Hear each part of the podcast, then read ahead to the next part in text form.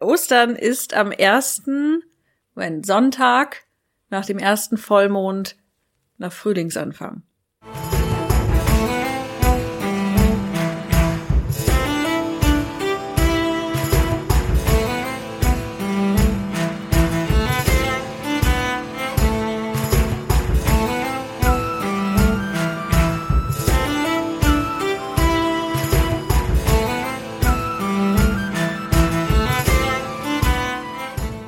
Ja, hallo Solveig. Hallo Daniel. Schön, dich nach längerer Zeit wieder zu sehen.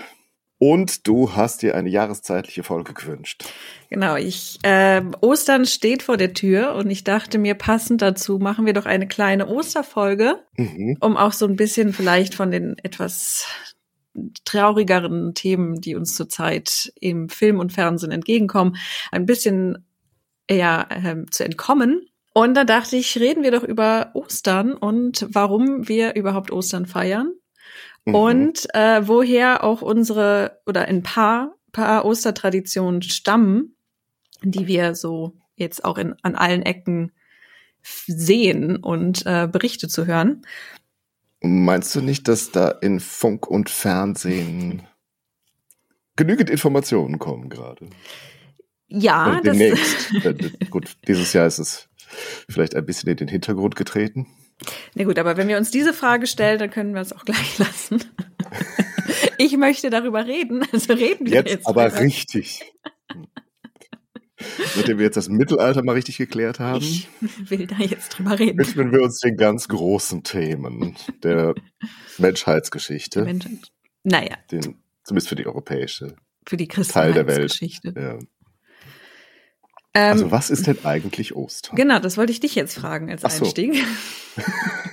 was ist denn eigentlich Ostern? Aber du hast doch letztes Mal die Werbung für die Kirche gemacht. Das ist korrekt. also sagen wir mal so, das ist das größte Event, das die Kirche zu bieten hat. ja, das ist. Hm? Und das auch viele, äh, glaube ich, in Anspruch nehmen, die ansonsten eher selten eine Kirche betreten. Wirklich, findest du? Meinst du nicht? Ist das nicht so ähnlich wie Weihnachten? Ja, aber ich finde, Weihnachten ist viel, viel stärker eigentlich bei uns so im Kopf drin.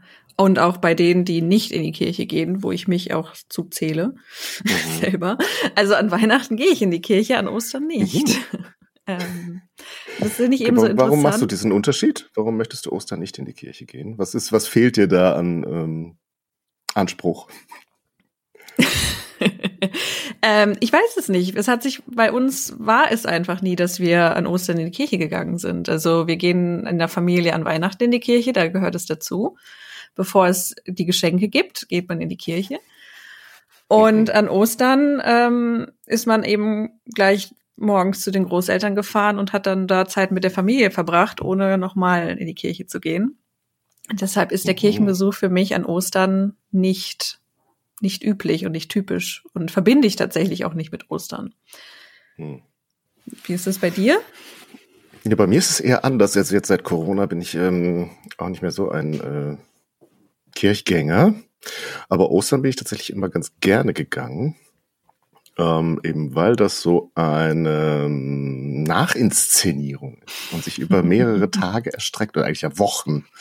Aber vor allem dann die drei Tage, die entscheidenden drei Tage, also der Gründonnerstag, Karfreitag und dann die Osternacht und weil das wirklich so ein zusammenhängendes Event ist.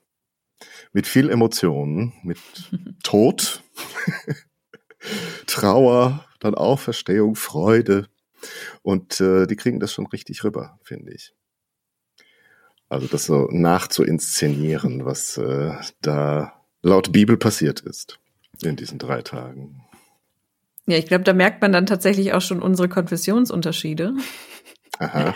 Denn ähm, bei uns in der protestantischen Kirche, zumindest in der Region, wo ich herkomme, war das nie so groß mit Reinszenierung, sondern es war einfach ein, ein Gottesdienst. Aber machen die nicht auch so Osterspiele oder so? Machen, mögen Protestanten nicht irgendwie mit Kindern äh, was nachspielen? Wie gesagt, Hat nicht. Ich so den Eindruck. Also nee, wie gesagt, nicht aus der in der Region, in der ich aus der ich komme, aber vielleicht war ich auch einfach stamme ich aus einer Familie, die das einfach nicht so mitgemacht hat. Ähm, hm. Deswegen kenne ich mich da nicht so aus.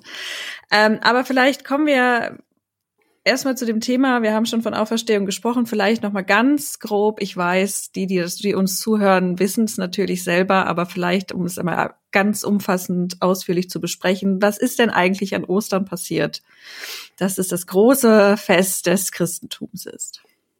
Das ist das größte, ja, das größte, vor allem höchste Fest ja, des genau, Christentums. Genau, und das Zentrum, warum das Christentum eigentlich existiert, ist eben der Glaube, dass Jesus Christus, nachdem er gestorben ist, was ja dann auch nochmal extra festgestellt wurde, damit wir es auch glauben, ähm, dann am dritten Tage auferstanden ist.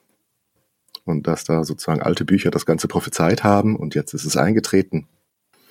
Und damit war dann gewissermaßen klar, dass Christus der Messias ist und die, die Erbsünde getilgt hat, nämlich das, was die Eva angerichtet hat weil, man, weil sie auf Schlangen gehört hat oder auf eine ganz spezielle Schlange und meinte, sie muss unbedingt einen bestimmten Apfel essen und damit die Menschheit ins Verderben und dem ewigen Tod anheim gegeben hat. Und dann hat Gott sich eben doch erbarmt. Und äh, das auch noch ziemlich krass, indem er seinen Sohn in die Welt geschickt hat und ihn geopfert hat. Ja, und da gibt's natürlich dann entsprechend viel dramatische Szenen in dieser Passionsgeschichte, also der Leidensgeschichte Jesu Christi. Bis zu dem Moment in Gethsemane, wo er dann doch Schiss gekriegt hat. So göttlich wie er auch sein mhm. war. Das ist ja tatsächlich konnte. meine Lieblingsgeschichte, mhm. das Gebet am Ölberg. lass er, diesen Kelch ja. an mir vorübergehen. Wenn er dann mhm. Warum zusammen. Ist das deine Lieblingsgeschichte? Ich weiß Wenn er zusammenbricht, das ist meine Lieblingsgeschichte. Das ist meine Lieblingsgeschichte. Nein, weil, ähm, weil man dann auch merkt, dass auch er zweifelt und ähm, irgendwie, es macht ihn so menschlich in allem. Ja, er ist ja auch Richten. menschlich. Genau, und da kommt, kommt diese menschliche Natur durch, die dann doch in den anderen Geschichten von ihm ähm, eher zurückgestellt wird, dass eben dieses, dass es auch ihn belastet und auch nicht, und auch er nicht einfach so dieses Opfer machen, begehen kann, ohne zu mhm. zweifeln und zu, zu verzweifeln auch. Und das finde ich irgendwie, das berührt mich immer sehr. Ja, und dass er damit auch noch alleine gelassen wird, weil seine Jünger mal wieder äh, die schlafen, weil die nicht drei Stunden wach sein können. Ich glaube, der weckt die doch auch noch mehrfach, ne? Und dann schlafen sie wieder ein. Ja, also ich weiß nur, dass er zum Schluss auf jeden Fall zurückkommt und stinksauer ist, weil er sagt, könnt ihr nicht einmal wach bleiben. Einmal, wenn ich euch brauche. genau, und dann feiern sie nochmal. Oder ist das, nee, das ist ja vorher. Vorher wird gegessen, ne? Danach wird gebetet. Ja. Ja, hab ich, genau. Vorher ja. ist das Abendmahl wo er dann noch mal alle schockiert nee, und mitteilt, dass da einer dabei ist, der den Plan hat, ihn zu verraten. Wobei ich mich dann immer frage, was, also der, der zieht doch die ganze Zeit da äh, durch die Lande. Also warum wissen die Römer nicht, wie der aussieht und können den nicht einfach auf, auf dem Weg verhaften? Also. Vielleicht haben die Römer da auch gewisse rassistische Vorstellungen, dass die sagen, die sehen alle gleich aus. haben alle lange Haare und einen Bart ein Kaftan an. So. Ja. Weiß es ja gut, nicht. aber trotzdem steht einer vorne und redet mit den anderen und die anderen hören zu. Also ich glaube, den hätte man doch irgendwie jetzt in den letzten Jahren, die er da durch die Lande gezogen ist, irgendwie schon mal cashen können. Und jetzt brauchen sie halt den Judas Iskariot, der in per Bruderkuss mitteilt, wer denn jetzt der Jesus ist aus der Runde. Ja, vor allem ist gut, gut, ist ja auch Nacht, man kann natürlich. Ist Nacht, da kann man. Aber man kann natürlich auch bedenken, dass Jesus auf einem Esel in, nach Jerusalem reingeritten ist und die Leute ja. Palmen auf den Boden gelegt haben für ihn, da hätte man dann auch schon mal drauf kommen können. Wer ja, hätte ich jetzt, dann hätte ich doch da als Pontius Pilatus gesagt, hier, komm mal zum Abendessen vorbei und dann wäre er im Keller verschwunden. Das war ja nicht Pontius Pilatus. Das, auf, das war doch nicht Pontius Pilatus. Er hat doch seine Hände in Unschuld gewaschen. Er wollt's doch nicht. Ja gut, aber so macht man das doch, oder? Man Natürlich. lässt doch Leute in Botschaften verschwinden und so und sagt, ich weiß gar nicht, was ihr habt, äh, der war gar nicht hier. Ich habe das nicht gewollt, das wolltet ihr. Aber der Pontius Pilatus war ja, glaube ich, jetzt eh nicht so die, die hellste Kerze auf dem Kuchen. Ich glaube, der war einfach ein ausführendes Organ. Also da gibt's ja dann auch lange Reden, warum es dann Judas überhaupt gegeben hat und dass er auch Judas Teil des Heilsplans war, weil Jesus muss ja sterben. Hm. Aber vielleicht noch. Genau, das finde ich, das ist hm? eigentlich auch noch ein guter Punkt, weil das finde ich auch immer so. Der, der Judas ist dann äh, so das größte Arschloch überhaupt auf Gottes Erdboden. Aber eigentlich muss das ja ganz, muss ja so passieren, sonst klappt das ja eben, wie du gesagt hast, mit dem Heilsplan nicht. Ja. Also eigentlich ist, hat der sozusagen den größten Job gemacht. Und er hat das Geld auch, auch zurückgegeben. Es gibt ja auch so Darstellungen, wo der sozusagen das, äh, ist das nicht mit, ist das nicht bei Scorsese in dieser Passionsgeschichte, dass Judas eigentlich, es gibt noch einen anderen Film, wo dann Judas eigentlich als der beste Freund von Jesus dargestellt wird, dem er dann diese Aufgabe überträgt. Sozusagen, und ihm das zumutet, ja, stimmt, das, das zu tun. Und er sich das, er das natürlich eigentlich gar nicht will. Ja. Das ist eigentlich eine ganz spannende Figur. Ja. Ähm, ja, und dann gibt's ja ziemlich viel Action in der Nacht. Genau, wir können ja. Er ist verhaftet. Achso, ja. Ja, genau. Ich wollte noch mal kurz drüber sprechen, warum er überhaupt das Abendmahl feiert, weil das ist ja nicht einfach nur, wir kommen zusammen Stimmt, und essen ja. Brot. Ähm, sondern das wir hat vergessen, welche Religion Jesus hat. Genau, das ist nämlich nochmal so der, der Punkt, ähm, wo wir dann später auch nochmal drauf zurückkommen werden. Denn ähm, es ist nie eben das Abendmahl ist nicht nur ein Abendessen, wie wir das heute uns vielleicht vorstellen, wenn wir das Wort hören, und sondern die feiern äh, Passach. Denn Juda, Judas auch, aber auch Jesus und alle anderen sind äh, Juden. Außer Pontius Pilatus. Außer Pontius Pilatus, gut, aber den habe ich jetzt nicht dazu gesagt. Ich hab, bin jetzt von den Aposteln und den Jüngern ausgegangen. Also alle, die am Abendmahl teilnehmen. Mhm. Und ähm, es ist nämlich Passach und deswegen ist Jesus auch überhaupt nach, nach ähm, wie heißt die Stadt jetzt, um Gottes Willen? Jerusalem, ja. Ich wollt, oh Gott. Nein, ich wollte die ganze Zeit Israel sagen, aber das ist das, ist das Land. Jerusalem kam gerade, war mir gerade weg, das Wort. Ähm, deswegen ist er nach Jerusalem gekommen, ähm, um dort Passach zu feiern. Und ähm, Passach ist eben eins der hohen ähm, jüdischen Feste, die in der gleichen Zeit, wie wir Ostern feiern, ähm, gefeiert werden. Passach ist doch eigentlich also das, ist ja das Ursprungsfest. Genau. Pessach führt sich eben auf den Auszug aus Ägypten ähm, äh, zurück, wo eben die das ja das auserwählte Volk, äh, das jüdische Volk, ähm, ja über eine lange Zeit in Sklaverei lebte und ähm, unter Moses dann dazu ausersehen war, aus sich aus der Sklaverei zu befreien und zurück in die Heimat zu kehren. Und wie die Geschichte geht, der böse Pharao möchte sich vielleicht zu niemandes Überraschung nicht von seinen Sklaven ähm, befreien. Die möchte er gerne behalten. Und weigert so sich. Pyramidenpläne. weigert sich Moses und seine, sein Volk gehen zu lassen. Und daraufhin schickt Gott zehn Plagen. Müssen wir jetzt auch gar nicht, glaube ich, alle aufzählen. Denn die, das Entscheidende ist die letzte und zehn zehnte Plage. Plagen? Ja, zehn. Echt? Ja. Es müsste doch sieben sein. Sieben ist doch die heilige Zahl, oder nicht? Ja, aber es gibt ja auch zehn Gebote. Stimmt, ja, Entschuldigung. So zehn ist jetzt nicht so fremd. Es sind zehn Plagen, da hatte ich schon mal eine Diskussion mit jemandem drüber, der mir auch nicht glauben wollte, dass zehn das ist. nur, weil mir nicht so viele einfallen. Aber ich glaube, ich kriege auch keine sieben zusammen. Na gut, äh, erst haben wir das, das äh, den Nil, der rot wird. Dann haben wir die Pest.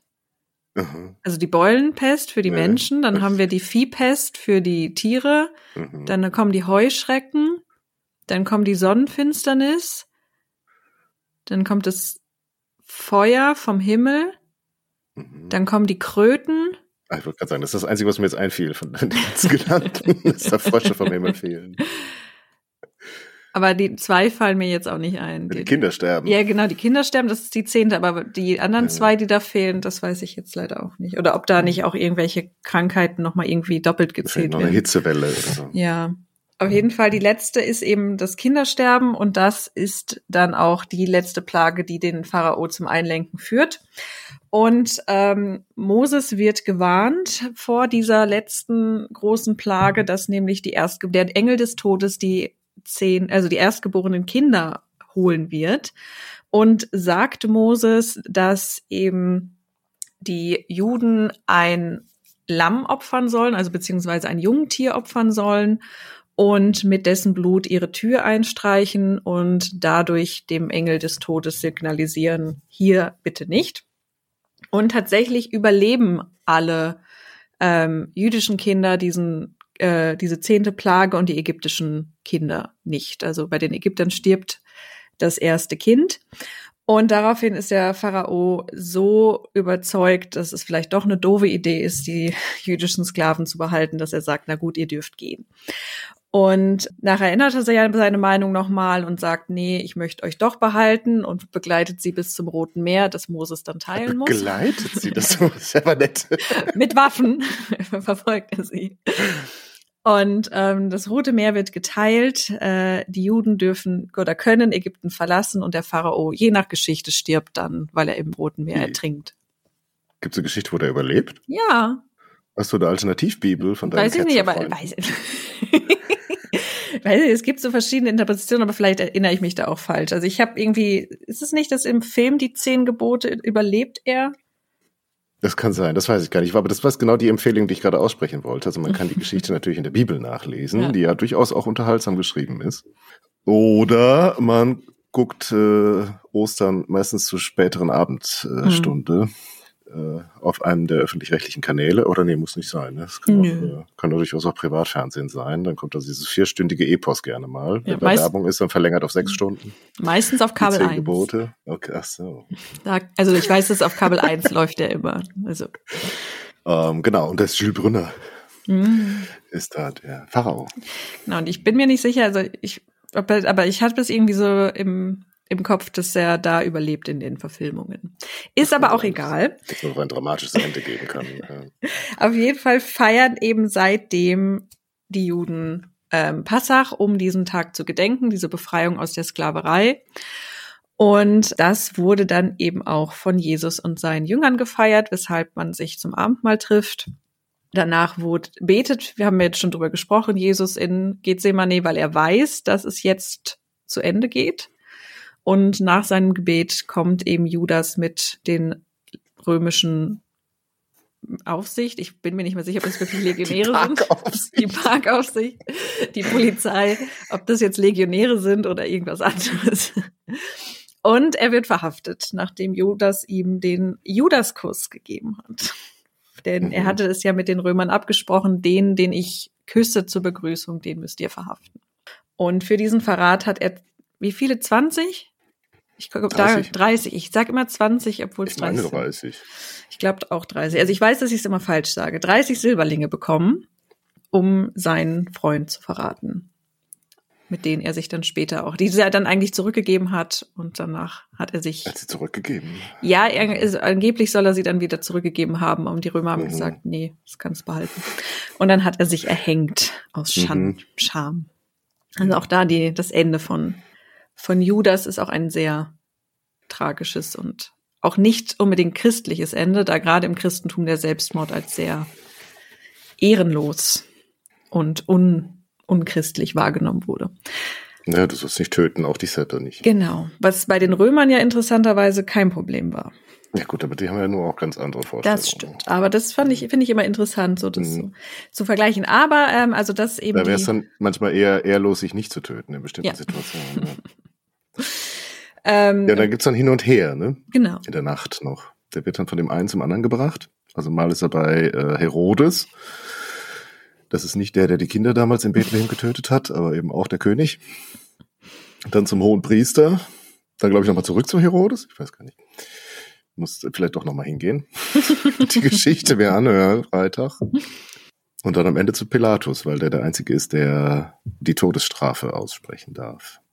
Genau, denn Judäa ist zu der Zeit römische Provinz.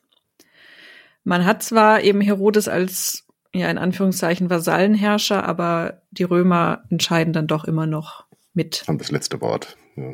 Genau. Aber da gibt es dann eben auch dieses schöne, diese schöne Geschichte, dass Jesus vor Pontius Pilatus geführt wird und er dann die Anwesenden fragt, wollt ihr, dass er stirbt? Weil er sich mhm. da irgendwie auch nicht so sicher ist. Und dann sagen sie, nein. Also ja, wir wollen, dass er stirbt, weil er ihnen ja auch noch die Wahl lässt, weil ja hoher Feiertag ist, sagt der Pontius Pilatus, wir, wir lassen einen frei. Wen wollt ihr, dass wir freilassen? Mhm. Und sie entscheiden sich für Barnabas, das ist, glaube ich, sein Name. Mhm. Der, der, Mörder. der Mörder, ja. wo sie sagen, den. Zu dem Zeitpunkt ist er aber schon als sozusagen Jesus da als König der Juden betitelt. Das ist ja der Vorwurf, mit dem sie ihn dazu mhm. Pilatus gebracht haben. Er habe sich als König der Juden bezeichnet und damit sozusagen die, die Autorität des römischen Kaisers in Frage gestellt. Und da fragt er nur, wollt ihr, dass ich äh, den König der Juden freigebe? Und dann schreien sie alle, nein, Barnabas. Äh, Barabbas, nicht Barnabas, Barabbas. ähm, und das Interessante ist, finde ich ja da, also jetzt mal juristisch gesehen, also Jesus ist überhaupt noch nicht verurteilt. Im Gegensatz zu dem Mörder. Also, äh, Entschuldigung, aber erstmal braucht mhm. ja wohl ein rechtskräftiges Urteil, bevor er dann begnadigt werden kann. Das ist eine sehr skurrile Szene, habe ich nie verstanden, was das soll.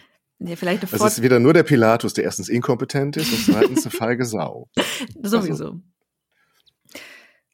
Ja, also man kann das mit Pilatus so ein bisschen erklären, weil die Römer, denen ist es ja weitestgehend egal, was in den Provinzen läuft, solange Ruhe herrscht und alle sich an die Regeln halten. Und das wird hier dann auch immer so erklärt, dass Pontius Pilatus, also das Problem war, die Römer hatten eigentlich kein Problem damit, dass Jesus da predigt.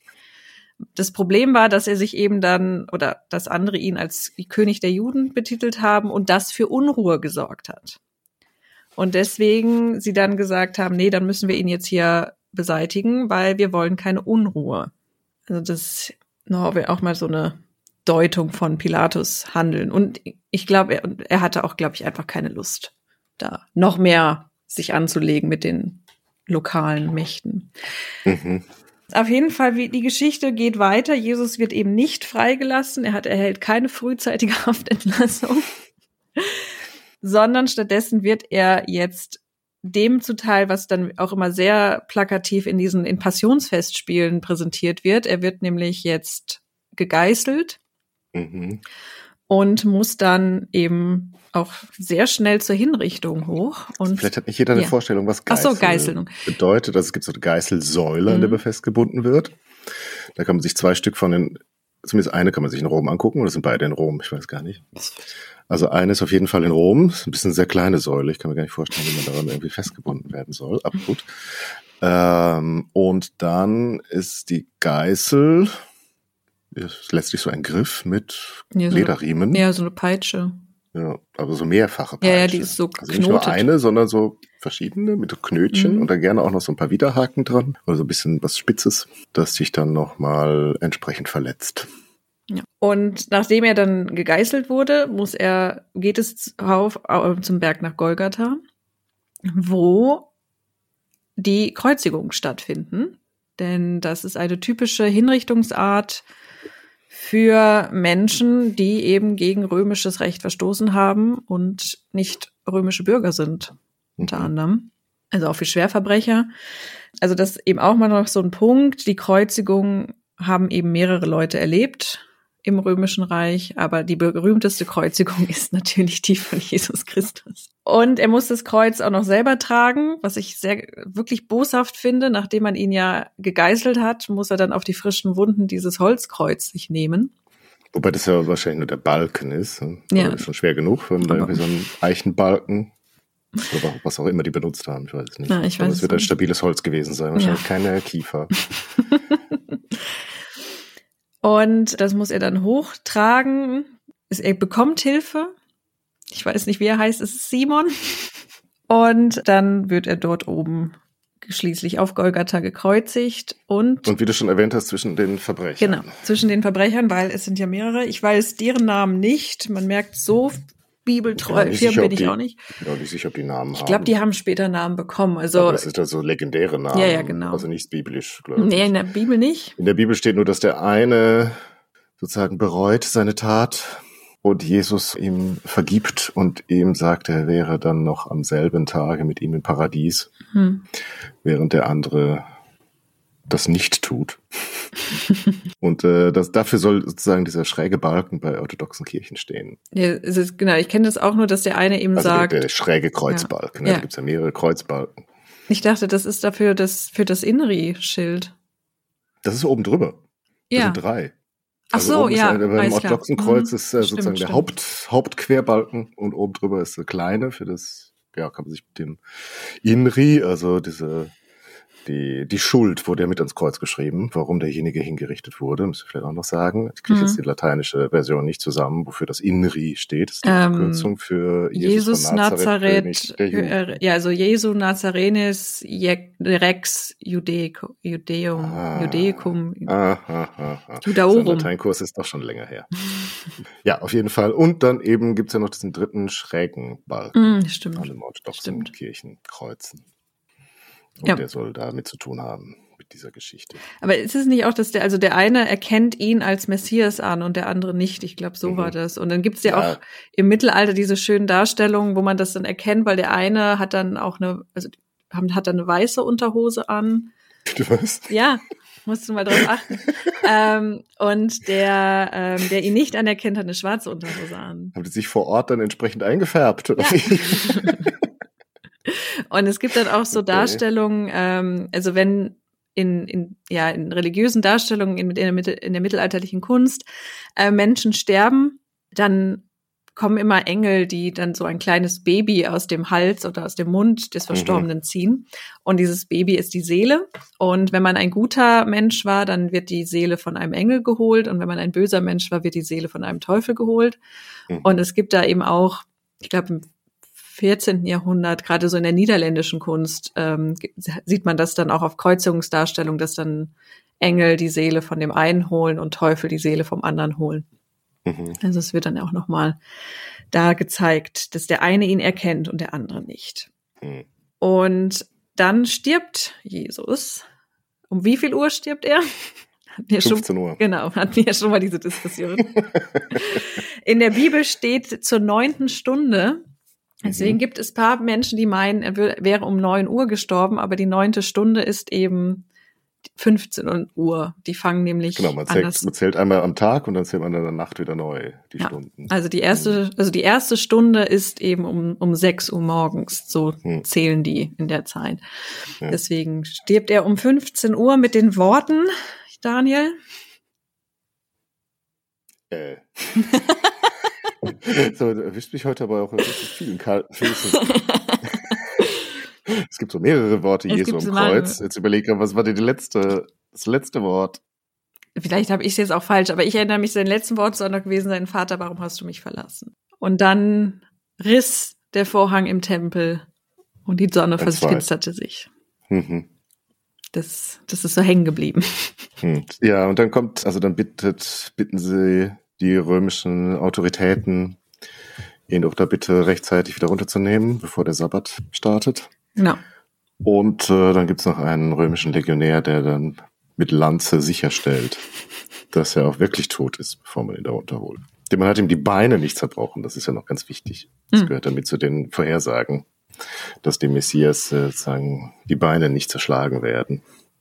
Was man sonst eben tut bei den Herrschaften, die da verurteilt sind, damit sie sich nicht mehr aufrichten können am Kreuz und Luft holen können. Und bei ihm ist das jetzt dann eben noch ein wichtiger Teil in der Erzählung, dass das nicht äh, geschehen musste. Und deswegen die Lanze nochmal in die Seite. Das ist dann die Lanze, die Otto der Große später in Magdeburg mhm. in seinem Schrank hat. Die auch bis heute Teil des Krönungsornates ist. Ja, stimmt. Man kann sie sich heute in Wien angucken. Genau, der Reichskleinodien ist die heilige Lanze. Genau, also Jesus wird sehr schnell abgenommen, weil man eben den Sabbat ehren möchte, dass man eben dort, hätte man ihn eben, dann wäre er länger hängen geblieben und das hat man versucht zu verhindern. Er wird dann in ein Grab gebracht von einem von Bekannten, ja, der das irgendwie hatte und gesagt hat, legt ihn bei mir das rein. Das war eigentlich für jemand anderes, wo der dann hingelandet ja, das wird dann nicht mehr erzählt. Ja, ich glaube, das ist eher so diese, dieser Gedanke, ich kaufe mir mein Grab schon, bevor ich Ach sterbe. So. Aha. Und mhm. dann war das noch frei. legt ihn da bei mir rein. Ich habe noch was frei. Mhm. Und dann äh, ist Sabbat. Und nach dem Sabbat gehen die Frauen hin, um Jesus jetzt herzurichten. Das konnte man ja nicht machen. Mhm. Und sie kommen und stellen fest, das Grab ist leer. Mhm. Da gibt es verschiedene Erzählungen, wer da zuerst hingegangen ist. Ob da ein Engel saß oder nicht. Ja. Oder ob Jesus selber äh, sie begrüßt hat. Je nachdem, äh, welches Evangelium man da favorisiert. Genau. Meine Lieblingsgeschichte ist das ja dann, das dann später, wenn er, wenn, wenn er Maria Magdalena. Wenn er diesen Spaß erlaubt. Nee, oder, ach so. Nee, ich weiß nicht, den Spaß ist. Ich meine, ähm, das mit den Jüngern von Emmaus. Ja, genau, das ist Die da so irgendwie schön. traurig den Weg lang spazieren und er sie da verarscht. Warum seid ihr so traurig? Ja, genau. ja, also wie fies, ja. Das war eine Glaubensprüfung. Was ist los? Ob sie auch wirklich noch an ihn glauben, wenn er nicht mehr da ist. Aber ich finde trotzdem muss man immer noch mal erwähnen, dass die erste Person, der er erscheint, ist Maria mhm. Magdalena. Mhm. finde ich wichtig, nochmal darauf hinzuweisen, dass das auch noch äh, ein Teil seines Gefolges war. Ähm, und zu ihr, nee, und sie ist auch die erste, die ihn erkennt. Also während seine Jünger ihn nicht erkennen, obwohl sie stundenlang mit ihm mhm. da die Straße runterlaufen, ist sie sofort, sieht sie ihn und ruft sofort Meister und er sagt, fass mich nicht an. Noli me tangere. Ja, genau. Warum sagt er das eigentlich? Ich weiß nicht, ich glaube, das ist irgendwie, weil er ja auch nicht so richtig, noch nicht so richtig da ist oder ist, er ist noch nicht ganz Lass, wieder hergestellt. Ich habe Kaffee noch nicht getrunken. Fass mich Lass nicht mich an. In Ruhe. ähm, aber nur das dazu, Maria Magdalena erkennt ihn augenblicklich und seine männlichen Jünger nicht. Also hm. dazu, dass Frauen nicht so stark im Glauben seien. Hatten wir ja schon mal drüber gesprochen. Das hatten wir schon oft, dass die Frauen die stärksten im Glauben sind und die Kirche am Laufen halten ja, überhaupt. Aber bevor sie dann Hexen werden. Nur weil Eva halt diesen Apfel gegessen hat von dem Adam auch abgebissen hat. Ja, aber das hast du mir doch beigebracht. Es gibt doch dieses Modell, das ist äh, zwei Frauenmodelle. Einmal ja. die Evas und einmal die Marias. Ja. Und selbst, und selbst die Maria Magdalena hat man zu einer Eva gemacht. Aber das ist ein anderes Thema. Wir kommen, wir schweifen ab. Ähm, genau, also auf jeden Fall das so ganz grob die Ostergeschichte. Um, also warum feiern wir Ostern und was ist an Ostern zumindest der, den Evangelien nach passiert? Also Jesus beweist eben, dass er der Messias ist, der die Menschen von diesem kleinen Fauxpas, das Eva begangen hat, ähm, erlöst. und er war nicht ganz untätig. Also jetzt kann man sagen, der Mann stirbt am Freitag und steht am Sonntag wieder auf von den Toten. Hat er, hat er noch nicht genug zu tun gehabt? Nein, denn als er tot war, ist er auch noch hinab in die Hölle gestiegen, hat die mhm. Tür aufgetreten und Adam und Eva aus der Hölle befreit. Adam und Eva? Ja, also oder nur Adam, wahrscheinlich nur Adam. Auf jeden Fall Adam. Ja, den Rest auch, glaube ich. ich. Ja, also ich, also ich kenne die Darstellung eben, dass er auf jeden Fall Adam rausholt und mhm. die, also er hatte. Der Eva muss ja noch ein bisschen länger bleiben. das muss man Jesus sagen. Also an dem Wochenende, er hatte einiges zu tun. An dem einen Tag. Ne? Und ähm, genau, jetzt haben wir über Ostern gesprochen und ich wollte das nutzen, um nicht nur was über Was hat das Ostern mit Kaninchen zu tun? Genau, was hat das mit Eiern und Kaninchen zu tun? Hasen, Entschuldigung. Ja. Wobei im Englischen ist es The Easter Bunny und Bunnies sind Kaninchen. Ah ja. Okay. Und wenn man sich die Bilder anguckt und die Osterhasen, das sind eigentlich auch Kaninchen und keine Hasen. Nee, in meiner ha in der Hasenschule nicht, da haben die ja. ordentliche Hasen. Ja, aber aber auf den Bildern sehe ich auch sehr viele Kaninchen. Ja gut, den Hasen sehen wir halt so selten in der Stadt. das stimmt. Aber vielleicht fangen wir mit den Ostereiern an. Das ist nämlich am, am ausführlichsten, beziehungsweise wissen wir am meisten drüber, warum wir eigentlich uns Eier an Ostern schenken und warum wir sie bunt bemalen. Weil das das heidnische Fruchtbarkeitsritual ist. Ich hau dich gleich. Genau, das. Das war ähm, doch was mit Jakob Grimm letztes Mal. Ja, der, oh Gott. Und, dieser, der, und der Göttin. Mit der, der ja, wir haben nämlich von der Ostara ja schon gesprochen, weil es mich so wahnsinnig macht, wenn ich noch einmal irgendwas von dieser Ostara höre. schlage ich um mich. Also das, deswegen bin ich halt auch so auf dieses Thema gekommen. Das weiß Daniel, das habe ich ihm am Anfang schon erzählt, weil tatsächlich, wenn, wenn wir uns jetzt auch so Berichte anhören, auch äh, bei den öffentlich-rechtlichen, wenn sie über Ostereier bemalen erzählen oder man, was man alles aus Ostereiern machen kann, dann muss irgendein Moderator immer noch mal nachsetzen. Ja, das ist ja ein heidnischer Brauch. Das geht ja auf heidnische Bräuche zurück. Mhm. Und jedes Mal sitze ich da und krieg fast eine Hirnblutung. Ja, alles, was nicht Weihrauch ist oder sonst irgendwas. Also alles, was nicht ist, ist heidnisch. Und deswegen dachte ich, nutzen wir das auch mal, dass Ostern vor der Tür steht, um darüber zu reden, was Ostereier mit Ostern, mit dem Osterfest zu tun haben. Denn das ist gar, das ist sehr viel.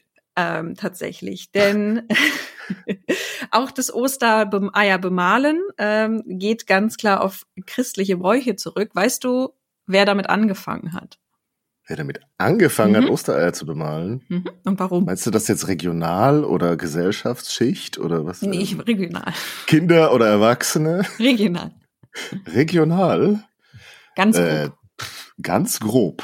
Keine Ahnung. Ähm, die Sorben. Ja, nah dran. Ähm, ich hab's, ich habe verschiedene ähm, Orte gehört. Also was, woran ich mich erinnern konnte, war, dass es in der armenischen Kirche schon ganz früh, mhm. dass sie anfangen. Dann habe ich jetzt auch noch was von Mesopotamien gelesen. Also es ist auf jeden Fall. Und das sind halt auch ältere Kirchen genau. als bei uns. Ja. Es sind eben, also die ganz frühen Kirchen ähm, bemalen schon Eier.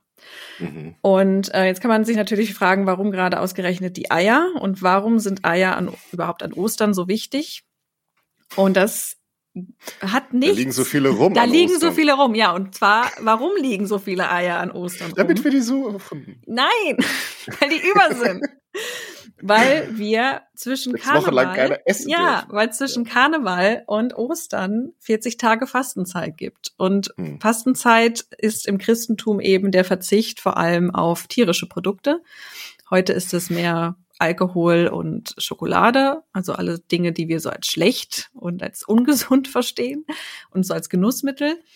Ähm, während es eben. Es kann auch ein Handy oder Netflix Hand Verzicht sein. Genau, also alles, was irgendwie, wo wir wissen, äh, Wenn man sich selbst kasteien möchte. Genau, dann verzichte ich jetzt. oder davon loskommen. Und Wobei ich finde, Fasten macht nur Sinn, wenn man dann Ostern das auch wieder ja. genießen kann. Genau. Und eben in das gesamte Mittelalter über und auch in der frühen Neuzeit noch bis ja, ins 20. Jahrhundert war es eben Verzicht auf Fleisch, auf Milchprodukte und auf Eier. Und jetzt ist das natürlich schön, dass man 40 Tage darauf verzichtet, aber die Hühner hören ja nicht auf, Eier zu legen, nur weil man sagt, ich esse die jetzt nicht mehr. Und dann bleibt eine Menge Eier liegen. Ich will jetzt Huhn bedanken. Dann kann ich ja endlich mal meine Kinder großziehen. Und ähm, nee, das so so haben wir es jetzt auch nicht gewettet, weil dann hast du ja viel zu viele Hühner nach 40 Tagen. Und man hat sich dann eben dazu entschieden, man sammelt diese Eier und kocht, und kocht sie, damit, sie, damit sie länger halten. Und da gibt es dann eben schon so Theorien, dass man da vielleicht schon angefangen hat, sie mit eben Naturpflanzen, also mit ja, mit Pflanzen. Mit den Naturpflanzen. Naturpflanzen. ähm, anders als die Kunstpflanzen. Nein, mit Naturfarben, die aus Pflanzen stammen, ähm, einzukochen, um sie dadurch eben farblich zu markieren, damit man weiß, was sind die ältesten Eier. Also erst müssen wir die roten Eier essen und dann die grünen mhm. und dann erst die gelben, weil das sind die mhm. frischesten. Und was wir eben feststellen können, dass eben in der armenischen Kirche, die wirklich mit die älteste Kirche ist, man schon sehr früh angefangen hat, die Eier rot einzufärben. Mhm. Hast du eine Idee, wofür das Rot stehen könnte? Wahrscheinlich für das vergossene Blut Ganz des Heilands. Genau. Und das übernimmt dann, also die armenische Kirche ist eben eine der ersten, wo man das nachweisen kann und dann auch die Ostkirche Einmal die griechisch-orthodoxe Kirche und dann auch die russisch-orthodoxe Kirche übernimmt das. Und interessanterweise, ich habe das mal ge gegoogelt, die Ukraine rasten völlig aus, was das Eierbemalen angeht. Also wenn man sich Ach. mal schlecht fühlen möchte, wenn man da mit Fingerfarben irgendwie ein paar Eier angemalt hat, kann man mal ukrainische Ostereier an, angucken. Also was die mhm. schaffen, wie die malen, das ist also das ist vergleichbar mit den Sorben, die du schon angesprochen mhm. hast. Also die Ukrainer und die Sorben die malen wirklich Kunstwerke auf ihre Eier. Mhm. Und ähm, das ist so ein slawisches Ding. Genau. Sind, es sind auch, ist wunderschön. Und ähm, das heißt also, diese, dieser, dieser Gedanke, Ostern mit Eiern zu verbinden, ist eben ganz inhärent christlich, weil man eben auf Eier verzichtet hat. Und jetzt an Ostern endet die Fastenzeit und jetzt darf man wieder Eier essen.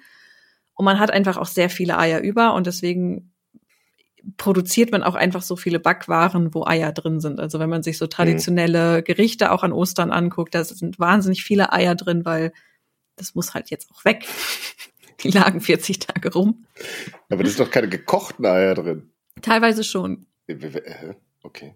Also, aber das eben so viel dazu, dass irgendwelche Germanen Ostereier, also, also Eier für sich verschenkt haben als Zeichen mhm. von Fruchtbarkeit. Das lässt sich nicht nachweisen. Es gibt keine Hinweise drauf. Worauf es sich aber Hinweise gibt, ist, dass eben Eier schon sehr früh im Zuge der Fastenzeit an Ostern dann verzehrt wurden. Und, das habe ich mir noch aufgeschrieben, genau, auch das, und das Ei ist auch ein christliches Symbol. Das weißt du mhm. vielleicht, wofür das Ei steht? Oder was man mit dem Ei verbindet. Das christliche Symbol. Mhm. Keine Ahnung. Es könnte. Was, wenn das jetzt nicht das Leben ist, oder? Doch. Die Auferstehung. Genau. Wieso bis jetzt nicht? Mein Gott, ja, okay. ist jetzt, glaube ich, nicht spezifisch christlich, dass das Ei irgendwie das ist, wo da das Leben. Äh, ja, also es wird schon, also es wird spezifisch auf die Auferstehung bezogen, weil man eben sagt, das Ei ist eben tot und dann kommt das Leben daraus. Also das Küken schlüpft dann daraus, wie Jesus aus seinem Grab herausgeschlüpft ist.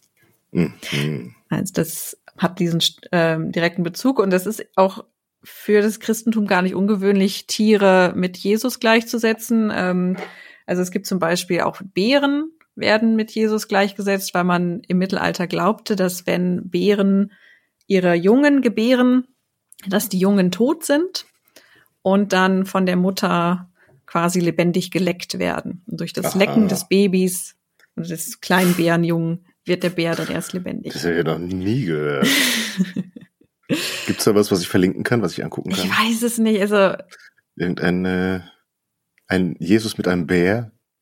Also müsste man gucken. Es ist, was, was du auf jeden Fall verlinken kannst, ist die, sind Pelikane. Ja, okay. Der Pelikan ist eben so mit der bekannteste, weil auch da man glaubte, der Pelikan nährt seine Jungen durch sein eigenes Blut, dass er seine Brust aufpickt und das Blut, mhm. wer, trinken dann, essen dann seine Jungen und dadurch werden sie groß und stark. Aber was macht er wirklich? Nein. Also ich weiß oh, nicht, was der macht. Vielleicht hat man eben beobachtet, dass der Pelikan sich putzt und dann immer seine Brust irgendwie dabei putzt. Mhm. Ich weiß auch nicht, wie sie drauf gekommen sind, dass Bärenjungen tot sind, wenn sie auf die Welt kommen. Ja, weil die so klein und reglos sind wahrscheinlich, ja. dass die Mama sie da aktiviert. wahrscheinlich. ähm, aber da, also es gibt eben verschiedene. Muss ja den Babys auch einen Klaps geben. Damit die sagen, du bist jetzt hier draußen. Ich glaube, das bitte. merken die selber. Also das, es gibt eben verschiedene Tiere, die mit Jesus assoziiert werden. Und vielleicht bis, bevor wir zum, zu einem anderen Tier kommen, um das es natürlich um Ostern geht, wollte ich noch mal sagen, weil ich jetzt in meiner Recherche, das wusste ich vorher nicht, dass die Fabergé-Eier die kostbarsten und aufwendigsten Ostereier sind, die wir auf der Welt haben. Also ich wusste ja. nicht, dass, äh, dass, dass diese Fabergé-Eier, die wir ja auch aus, aus den Medien kennen, die werden ja immer gerne mal aufgrund für ihren, ihren Wert und ihren Luxus ähm, angeführt, dass das Ostergeschenke waren. Mhm. Also das Zar Nikolaus und sein Vater vor ihm, Alexander III., haben zunächst der, also der Mutter von Zar Nikolaus II., Maria, ihren zweiten Namen kann ich leider nicht aussprechen, Fyodorowna. Mhm. Das klang sehr gut. Ähm, haben ihr zu Ostern, also Alexander III. hat seiner Ehefrau zu Ostern ein Ei geschenkt aus dem Hause Fabergé. Also Fabergé war ein der ja höchstklassigsten Juweliergeschäfte in St. Petersburg. Und Alexander III. hat ihr aus diesem Hause ein Osterei geschenkt. Und Maria soll sich so gefreut haben darüber, dass Alexander sich entschieden hat, ihr jetzt dann immer zu Ostern so ein Ei zu schenken. Mhm. Und Alexander III. ist ja recht früh und überraschend verstorben. Und sein Sohn Nikolaus II. hat es dann übernommen und ähm, dann auch Zeit seines Lebens jedes Jahr zu Ostern seiner Mutter ein Ei geschenkt und seiner Frau zu mhm. Ostern. Und das sind eben diese berühmten Fabergé-Eier, die wirklich nicht nur unfassbar schön sind, sondern was ich auch nicht wusste, ist, dass man diese Eier aufklappen kann und dass da was drin ist. Das ist immer also, so? Ja, weil, also Wusste ich nicht, dass es das gibt. Okay. Ähm, also das sind so, die, so Überraschungseier in dem Sinne. Ja. Da ist so eine kleine Überraschung drin. Und da ist teilweise das ist verrückt, was da das drin ist. Das ist doch ein Diamantring zusätzlich. Ja, oder, oder ein kleiner Pfau, der sich bewegen kann, den man mechanisch ja, okay. aufzieht. Der, und der Ring ist ja ein bisschen albern. Ja. Also ich, ich habe mir das angeguckt, das ist, das ist verrückt. Oder, oder ein kleiner mechanischer Schwan, der sich dann bewegt mhm. und, und, so, und vorwärts fahren kann. Oder ein aufziehbarer Zug. Also das das ist hand wahnsinnige Handwerkskunst mit diesen Ostereiern. Aber was ich eben nicht wusste, ist, dass das Ostergeschenke waren. Mhm. Dann dachte ich, das erwähne ich nochmal, wenn wir jetzt über Ostereier sprechen und welchen, welchen Schmuck und welche Formen das ausnehmen kann. Mhm. Und das dazu, dann, wir waren gerade bei Tieren, die äh, mit Jesus verbunden werden. Und mhm, der damit, Hase war jetzt nicht dabei. Genau, wollte ich jetzt nämlich zu dem Osterhasen kommen. Denn im Volksmund heißt es ja, dass der Osterhase die Eier versteckt. Ja. die man zu suchen muss. Und es gibt auch die Geschichte, die habe ich als Kind auch gehört, nämlich, dass der Osterhase die nicht nur versteckt, sondern sie auch noch legt. Bitte was? Ja. Und da muss man sich natürlich Hast fragen. Hast du auch geglaubt? Also ich meine, das ist ja irgendwie eine nee. drastische Unterschätzung kindlicher Intelligenz. Ich muss aber auch sagen, ich habe das eh nie so alles geglaubt. Ich habe auch an das Christkind nicht geglaubt, weil meine Familie sich da nicht so Mühe gegeben hat. Die waren oh dann immer so, ja, jetzt kommt das Christkind, jetzt musst du kurz rausgehen. Und man wusste, jetzt verstecken sie die Geschenke. Mhm. Aber das ist tatsächlich, als Kind wurde mir noch erzählt, dass der Osterhase die Eier legt. Aber jetzt legen ja Hasen gar keine Eier. Oh. Da haben wir ein Problem. Jetzt haben wir doch ein Problem. Ist es doch die Ostara? ja, wahrscheinlich. die legt die Eier. Mhm. Und ähm, jetzt habe ich nachgeguckt und tatsächlich, das finden wir die erste Erwähnung des Osterhasen 1682 oh, in einer Abhandlung über die Ostereier und Ostereierbrauch. Mhm. Und ähm, dort wird eben beschrieben, dass es Brauch ist, dass man Eier versteckt und Kinder die suchen und ihnen erzählt wird, dass der Osterhase die Eier versteckt hat und auch gelegt hat. Und mhm. der Autor beschwert sich dann auch, wie dumm die sind, dass man glaubt, dass Hasen Eier legen würden. Aber interessanterweise ist der Osterhase in der Zeit noch gar nicht der einzige, der die Eier versteckt. Also es gibt auch den Osterfuchs, Oh. Das ergibt sogar ein bisschen Sinn, weil Füchse äh, essen Eier und dass sie die dann und klauen. ja. und dass dann der Osterfuchs sich denkt, nee, das Ei esse ich nicht, das verstecke ich für die Kinder, ist ja auch irgendwie ganz nett. Und erst im 19. Jahrhundert hat sich der Hase dann endgültig durchgesetzt. Also vorher gab es eben noch andere Tiere. Aha. Und jetzt kann man natürlich fragen, warum jetzt der Hase und nicht der Fuchs und nicht der Pelikan und nicht der Bär? Warum ja. der Hase? Sag es uns. Hast du eine Idee? Der ist am niedlichsten. Das ist auch ist wahr. Füchse mag ich auch, aber die essen halt dann im Zweifel noch die, die Tiere, die man hatte. Und die essen dir die Eier weg. Der ist ja meistens auch in den Geschichten nicht so sympathisch. Ja, es kommt drauf an. Also der Fuchs ist ja meistens so ein bisschen zwiespältig. Der, der Wolf schlau und besonders dämlich. Irgendwo. Ja, oder auch mal. Also, ganz schlau und hinterlistig, aber dann im Ende mhm. doch eigentlich netter. Während der mhm. Wolf ja immer böse ist. Stimmt. Aber. Der bestimmt keine Eier. der Wolf legt dem Rotkäppchen die Ostereier ins Körbchen. Der Wolf frisst einfach alle. nee, es gibt verschiedene Interpretationen, warum es diesen Osterhasen gibt. Und es gibt in der ähm, künstlerischen Darstellung das sogenannte Drei-Hasen-Bild. Das finden wir auch an äh, manchen mhm. Kirchen als Motiv. Paderborner Dom. Genau. Ganz berühmtes Hasenfenster. Ja. Und das Interessante an diesem Drei-Hasen-Bild ist, dass wir eben so drei Hasen haben, die quasi ein Rad in einem Rad zusammenstehen. Also oben ja. ist ein Hase, dann daneben ist ein Hase und dann daneben ist ein Hase. Und mhm. jeder Hase hat ein Ohr und teilt sich ein anderes oder das zweite Ohr mit einem anderen Hasen. Mhm. Und dadurch haben alle Hasen zwei Ohren, obwohl eigentlich nur ähm, wie viele Ohren sind dann dargestellt? Moment. Äh? äh, äh, äh. Auf jeden Fall ähm, ist alle Hasen haben Ohren, obwohl es eigentlich zahlenmäßig zu wenig Ohren gibt. Und das ist eben ein Symbol, der. Also eigentlich teilen sich alle ein Ohr und jeder ja. hat ein Ohr extra. Genau. Oder? Genau. Also aber deswegen fehlen ja zwei Ohren. Hm. Und ähm, das wurde dann eben als Symbol der Trinität herangezogen, dass wir eben hm. drei Entitäten haben, die aber im Geiste zusammenhängen. Aber wie kommt man denn da bitte auf Hasen? Ich, ja, also das ist, ich weiß es nicht, weil man das schön Das ist das göttlichste Tier Europas oder was? Also es gibt eben Psalm 104, das habe ich nachgeguckt. Und mhm. in Psalm 104 hat Ambrosius in seiner Übersetzung aus mhm. den, ich glaube, das sind irgendwie so, ah, jetzt habe ich es vergessen, ich habe es mir leider nicht aufgeschrieben. Das sind so ja, Murmeltiere quasi, die irgendwie in, in Israel und der Region leben.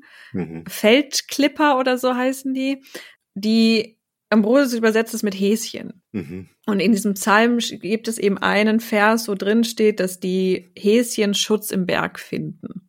Mhm.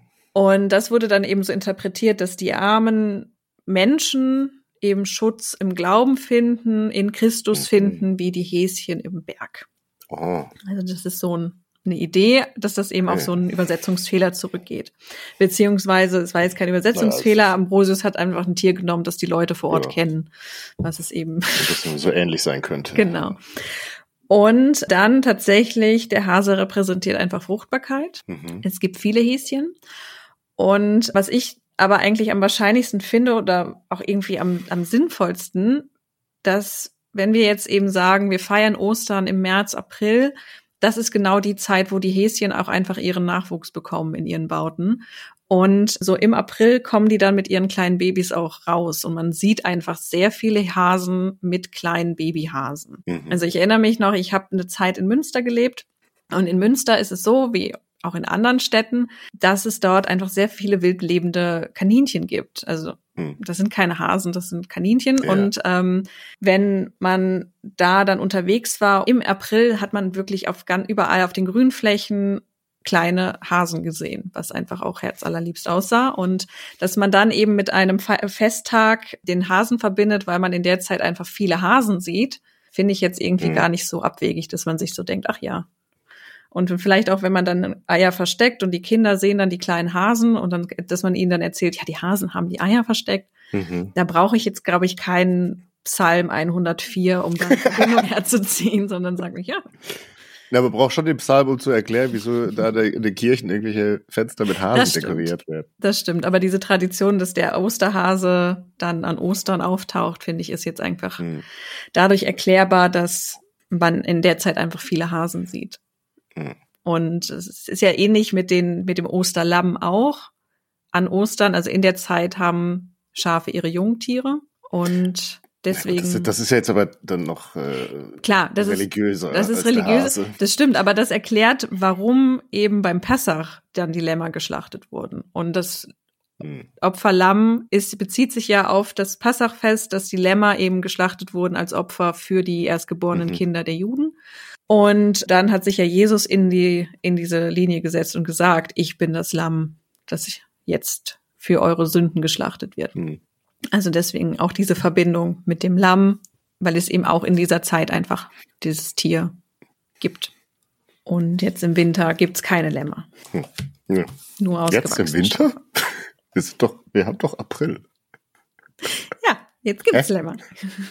Okay. Nein, ich meine nur, wäre das Fest im Dezember stattgefunden, so. gäbe es mhm. keine Lämmer zum Schlachten. Da müsste man irgendwas mhm. anderes nehmen. Das war jetzt mein, meine mhm. Verbindung. Also, dass wir hier einfach eben agrarische Gesellschaften haben, die Dinge verbinden, die sie jeden Tag sehen, mit Dingen, die sie jetzt feiern. Das heißt also, weder der Osterhase noch das Osterei haben irgendwas mit heidnischen Göttern zu tun sondern die sind ganz klar erklärbar aus christlicher Symbolik, die man darauf projiziert hat und mhm. Ritualen.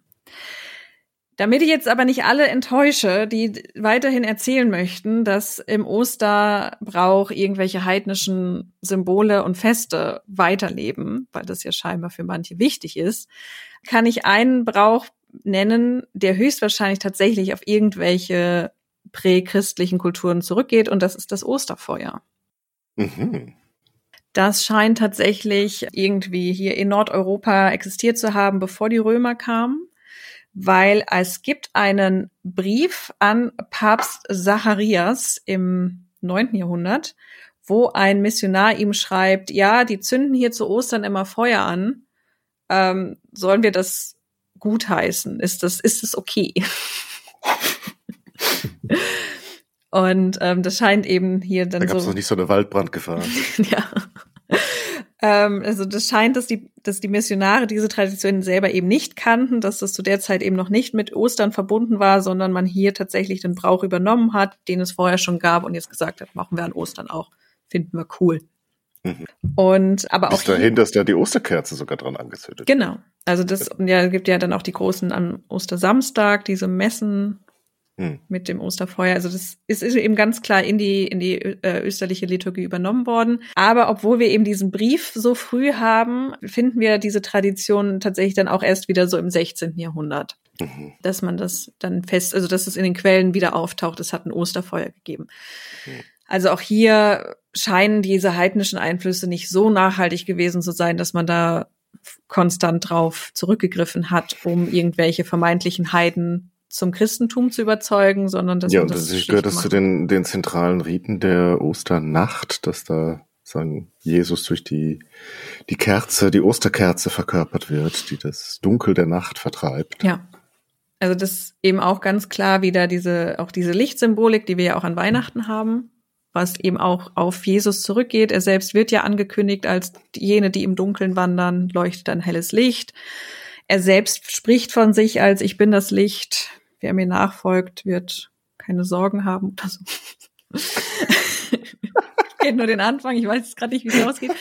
Ähm, aber eben von Anfang an haben wir eben Jesus, der sich selbst mit Licht gleichsetzt, der Messias, der mit Licht gleichgesetzt wird und dass das dann hier auch wieder verbunden wird mit, mit christlichen Bräuchen ist daher nicht über, überraschend, dass man dann mhm. einfach sagt, das Feuer. Ja, natürlich ist es jetzt auch nicht, äh, glaube ich, vermessen zu behaupten, dass wahrscheinlich sowohl Feuer als auch Hasen als auch Eier womöglich auch in heidnischen Bräuchen irgendeine Rolle gespielt haben. Können. Genau, das, das wollte ich gleich noch mal im Fazit bringen. Ich wollte noch kurz, äh, was ich ganz auch interessant finde, Osterfeuer sind auch sehr gut für die Landwirtschaft. Das Aha. kann auch so ein Punkt sein, warum man da überhaupt mit angefangen hat und warum es eben solche höchstwahrscheinlich heidnischen Bräuche gab denn man lässt ja diese Osterfeuer, beziehungsweise, ich weiß nicht, ob du das kennst, dieses Osterräderrollen, dass mhm. man ähm, eben große Heuballen anzündet und diese Heuballen dann das Feld runterrollen lässt. Güte. Kennst du das nicht? Ja, ich bin in der Stadt groß geworden. Da gibt es weder Heuball noch Felder, wo man das hätte rollen lassen Das hat man doch mal von gehört. Naja, auf jeden Fall, äh, Osterräder rollen ist, ist ein großes Ereignis. Mhm. Und äh, das ist tatsächlich sehr gut für die Landwirtschaft dahingehend, dass Asche ein guter Dünger ist. Und mhm. man hat scheinbar festgestellt, wenn man eben Asche ins Feld streut, bevor man eben aussät, dass die Ernte besser ausfällt. Und das macht man mit dem Osterfeuer. Die Asche wird im Feld ausgestreut und die Osterräder machen die Arbeit sogar noch von selbst. Mhm. Also das ist eben dann gut möglich, dass es so eine Tradition auch schon vor dem Christentum gegeben hat, weil man das einfach als Fruchtbarkeit steigernd bemerkt hat. Mhm. Und natürlich geht, ist es klar, dass Hasen und Eier ähm, und Feuer jetzt nicht klar ausschließlich christlich sind. Es geht mir nur darum, dass diese Rituale sich im Christentum eben aus christlichen Ideen entwickelt haben und nicht, wie es immer gerne erzählt wird, irgendwie, dass hier heidnische Kulte sich angeeignet wurden, um irgendwie das Christentum aufzubauen, sondern dass das schon aus dem Christentum selbst hm. ge gemacht wurde. Aber man kann sich das irgendwie so vorstellen, das hat die Kirche dann, glaube ich, schon ganz gerne mal gemacht, dass sie so, also wenn die jetzt sozusagen der Papst da den Brief kriegt, die machen da so komische Feuerostern, ist das okay, wenn der Papst sagt, ja, super. Ja, ja das ist der Tradition, passt super in unsere Idee rein. Mach. Ja. Das machen wir jetzt alle. Ja, das, das ist top. Das macht er. Ähm, genau, also das, das ist schon klar. Aber jetzt habe ich eben zum Schluss mir auch noch so diese Frage gestellt, auch im Hinblick auf diesen, diesen Moderator, dessen Namen ich jetzt auch gar nicht weiß und der soll jetzt auch gar nicht vorgeführt werden.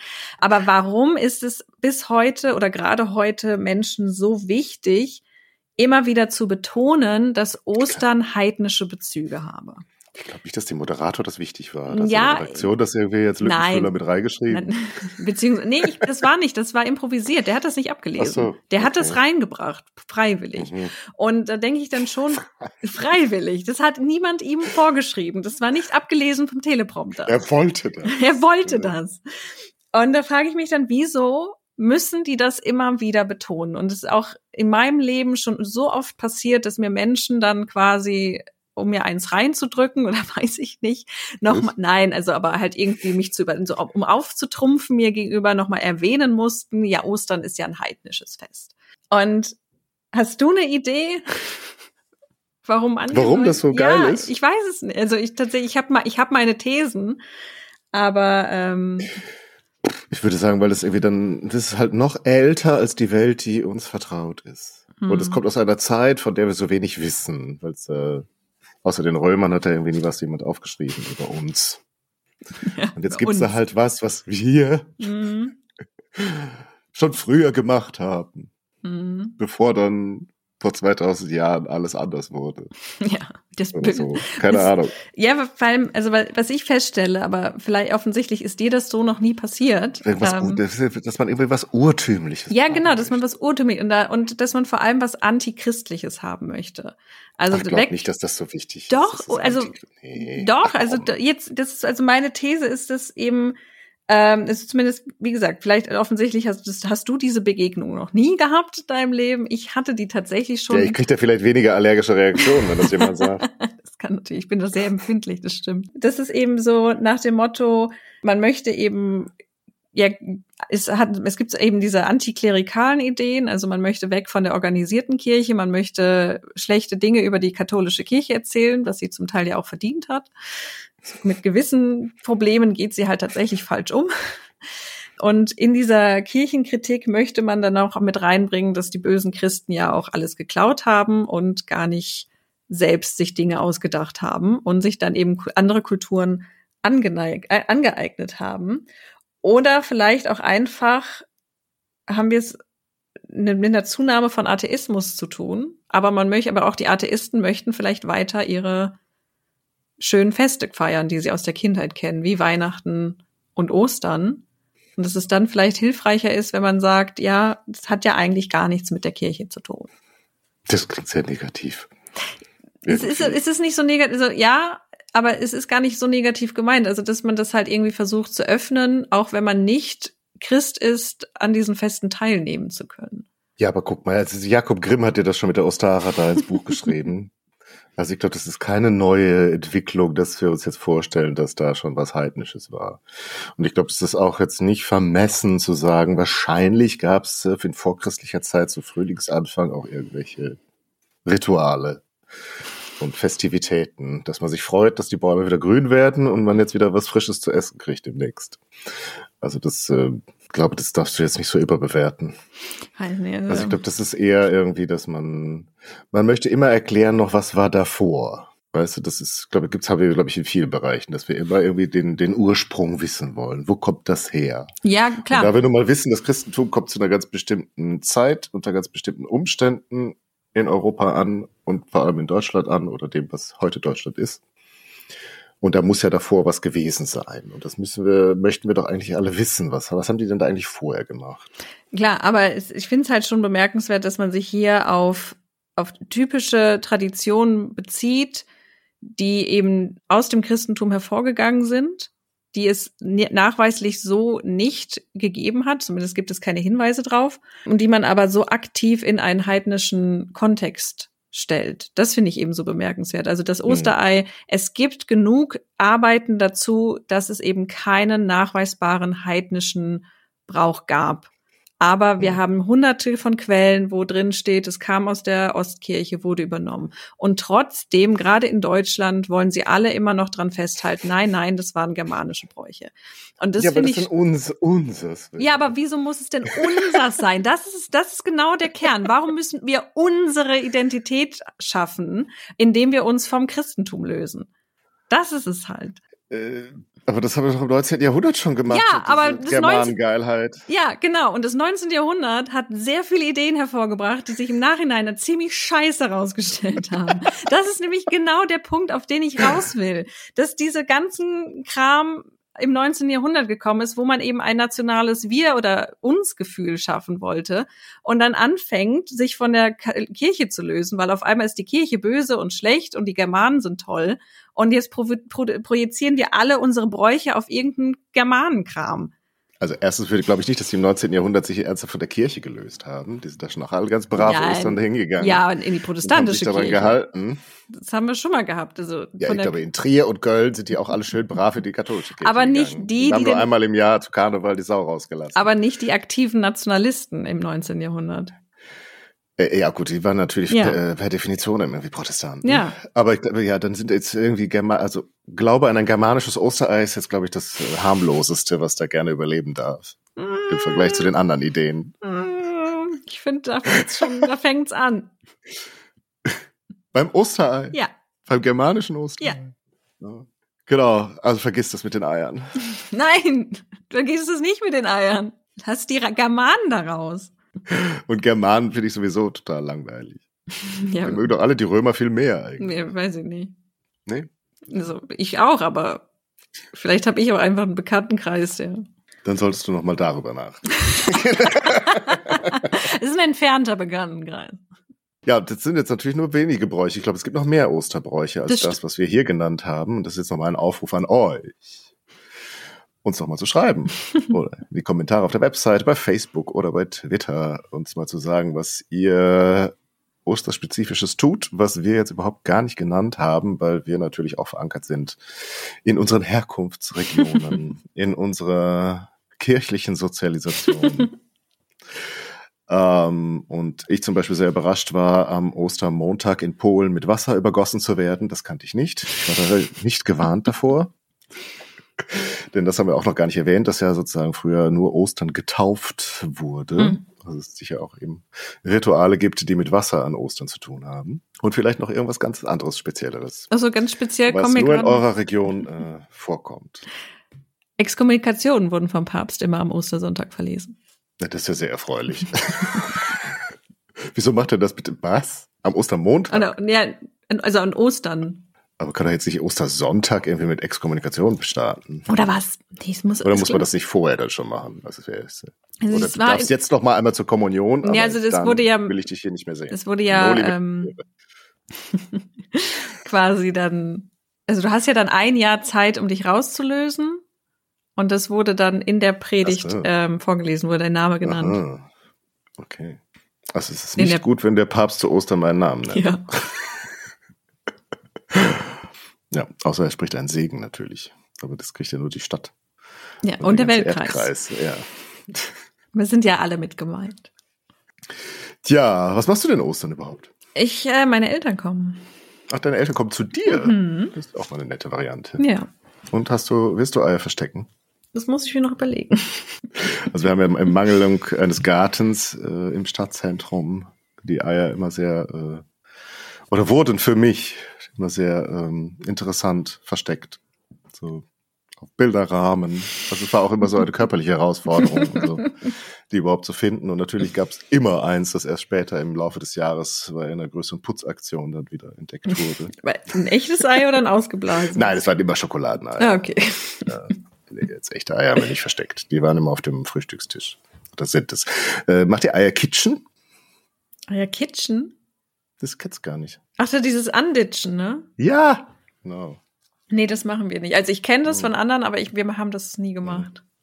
Das mein, mein, Großvater war der immer ist. ja. Nee, ich fand's als Kind. Im, Schummeln. Mhm. Nee, ich fand's als Kind immer schön in die, ähm, ja, es waren noch, damals waren es noch keine Malls, aber äh, die, in die Einkaufszentren zu gehen, mhm. weil da war der Tierschutz so nicht so weit. Da gab's ah. immer Kaninchenställe. Mhm. Dann konnte man Kaninchen nicht gucken. Mehr. Das habe ich, ich aber auch in meinem Erwachsenenleben noch erlebt. Also ich weiß, dass im, im Europacenter da am hm. Zoo hm. gab es das auch ja, gut, noch. Aber lange. es gibt ja auch selbst hier in Berlin genügend Parks. Im Tiergarten alleine kann man schon das beschriebene Frühlingsglück bei den Kaninchen bringen. Ey, ich habe da noch nie Kaninchen gesehen. Was? Im Tiergarten? Nee. So voll mit Kaninchen. Ich hab's so nie. Also. Ich muss dir die Stellen zeigen.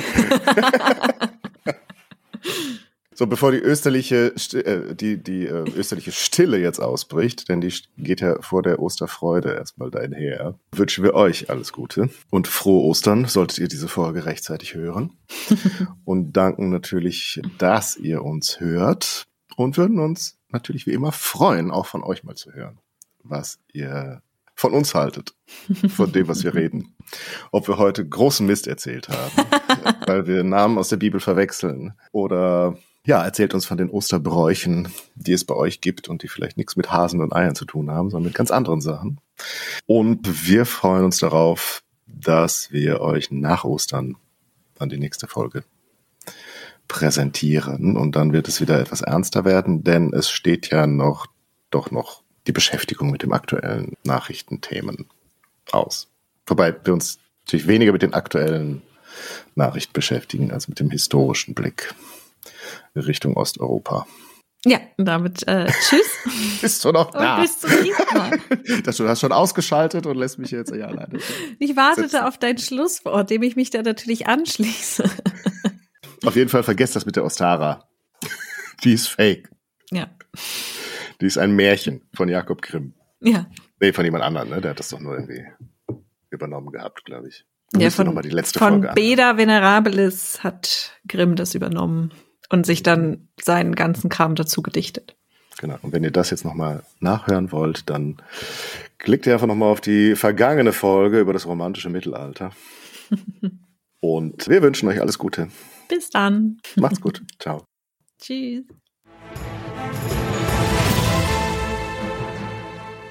Winke ich das noch so. Aber wir müssen uns ja auch verabschieden.